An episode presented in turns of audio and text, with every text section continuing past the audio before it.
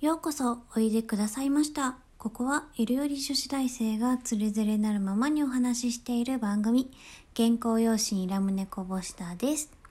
さて、今日のこぼれ話。えー前回更新から長らく、えー更新が明け、ん？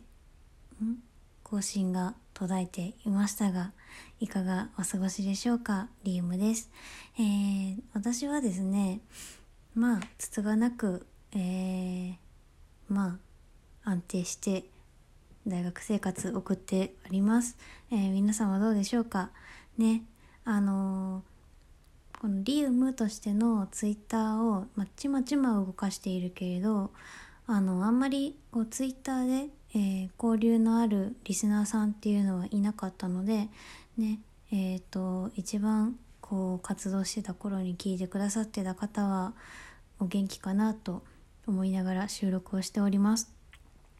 で、えっと、今日お話ししたいのがあの先日せ先日参加させていただいた、えー名古屋青空部というねあの LGBT の当事者とか、えー当事者じゃなくてもそういう LGBT などについて考えたいよっていう人たちが集まるまあなんかうんおしゃべり会みたいなものがあの名古屋を拠点としてあのあるんですけれどもそこにね先日、えー初めてあの対面でね参加させていただいたんですよ。であの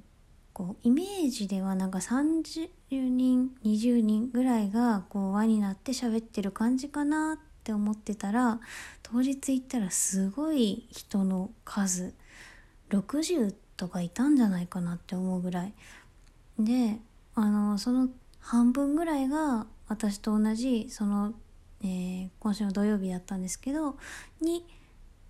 まあ、初めて参加するしたよっていう方らしくてすごいですよね。やっぱりこうコロナもあってこう対面で人と話す場所にみんな飢えてるんだなって私も含めてね思いましたね。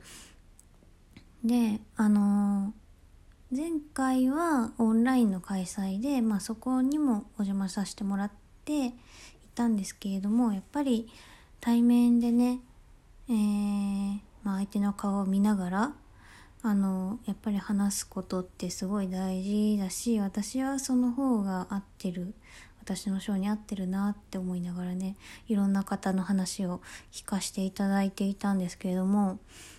あの私は、まあ、自分がその同性愛とかそういう感じかなっていう自覚があるからそっち側のこう本とか読んだりそういうことはたくさんしているけれども LGB までですよね要は。だけど T っていうところに私はあんまりこう積極的に触れられていなくってだけどあの青空部行ったらそういうもちろんそういうあり方の方もたくさんいてそういう方の話も聞いたし私の話をそういう方に聞いてもらったりもしたんですけどやっぱり知ることって大事だと思って知識として知ることも大事だしこうやって直に話を聞いてこういうことが困るんだよねとかどうしたらいいのかなって思うとかさあのいろんなそういう生の声とかを聞くのも知るっていうこと？お勉強？学習だと思うから。いやーね自分とは違うからまあいいや。じゃあダメだしそれって私たちまあ私だったらその同性愛をこうまあ理解じゃないけどこう受け入れるっていうかあの普通なんだよっていうことをあのヘテロセクシャルな方にも分かってほしいっていうのを思うけどそれと同じようにその T とか私がまだ触れられてない性の在り方をしている方も同じようにあの思ってるのかなって思ったらやっぱりその避けるの避けるじゃないけどうーんその自分から進んでこう話聞きに行くとかそういうことがやっぱり大事なんだなって思いました。でえっと今ね同時並行で進めているとことがあってそれが私の通ってる大学には LGBT サークルというかそういう LGBT フレンドリーだよって歌ってるサークルがなくってあの他大学さんを見ているとそのそういうね荒井サークルっていう、まあ、寛容なサークルですよって歌ってるところがまあまああるっていうとこが多いし私もその自分の大学に入る時にないんだってちょっとびっくりしたぐらい。っていうかあるさある大学を選びたかったけど、まあ、自分がやりたいことがある学部とか施設とかそういうのを検討した結果ここの大学になってでもここにここには LGBT フレンドリーな大こうサークルがないんだなって思いながら入ったからないなら作ろうと思ってさ私が作っちゃえばあの私の後輩にあたるだからこの春とか次の春とか次の次の春とかさに入ってきてくれるそういう場所を求めている子があの入ってきてくれるかもしれないよなと思って作ろうと思ったのね。学内にそういう性的少数者がいられる場所だから性的少数者である自分を隠さなくてもいい場所いいんだよって歌ってる場所を作りたいなと思って今すごい動いていてあのー、ねもともとなんかそれっぽいサークルはあるんだけどあのー、LGBT まではこう範囲を広げてないみたいなサークルだったからそこのサークルをちょっと改造させてもらってあの性のことに対して寛容なサークルにしていきたいなっていうふうに進めていて、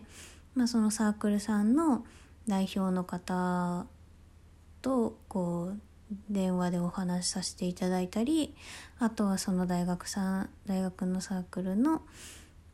顧問の方にねあの今後こういう感じであの変えていきたいなって思っててそういう居場所を作りたいと思っててとかねそういう話を今してるところでうーん実現させたいし何より私がそういう場所を求めているから頑張って作っていきたいなって思うんだけどまあね一つ気になるとしたらそのサークルに出入りしてるってことはあの子って何かしらの当事者なのかなって周りから見られてしまうっていう面があると思うのね。そういう LGBT にフレンドリーなサークルって。そのね見方をなんかこう変えるっていうかそうじゃないじゃない。そこに出入りしてるからといって当事者ってわけじゃ絶対ない絶対当事者っていうわけではないしそもそも当事者で何が悪いのって話じゃんか。だからあのヘテロの人たちが道端っていうかベン道端のベンチであの普通に恋話してるみたいにあのね女が好きな女でも男が好きな男でもさそういう好きってていう感じが分かんない人でもさ別にさあのそういう道端の恋バナみたいに自分の在り方を語っていいわけじゃない。ね。だからあのそうそういうサークルに出入りしててだから何って感じだしあの今はそうやって道渡りするのはまあいろいろねまだ怖いところがあるからだからせめてもこのサークルの中だけではあのできるようにしたいよねっていう場所を作りたいのね。だからさなんかさ私はすごくこういうことに対して積極的に動きたいし私が動けばあの私の後輩たちの居場所ができると思ったら頑張れるんだけどあのまあ周りとのギャップよね。私はこんなにこうこのことに対して敏感だしいっぱい考えたいなって思ってるけど周りのその友達いつも一緒にお昼食べてる子とかさは別にそんなのあのー、気にしてないし考えてもないからこうふとした会話の時にうってこうさあのー、あそういう考え方しちゃうんだとかさ思っちゃうんだよね。でそこのね間のね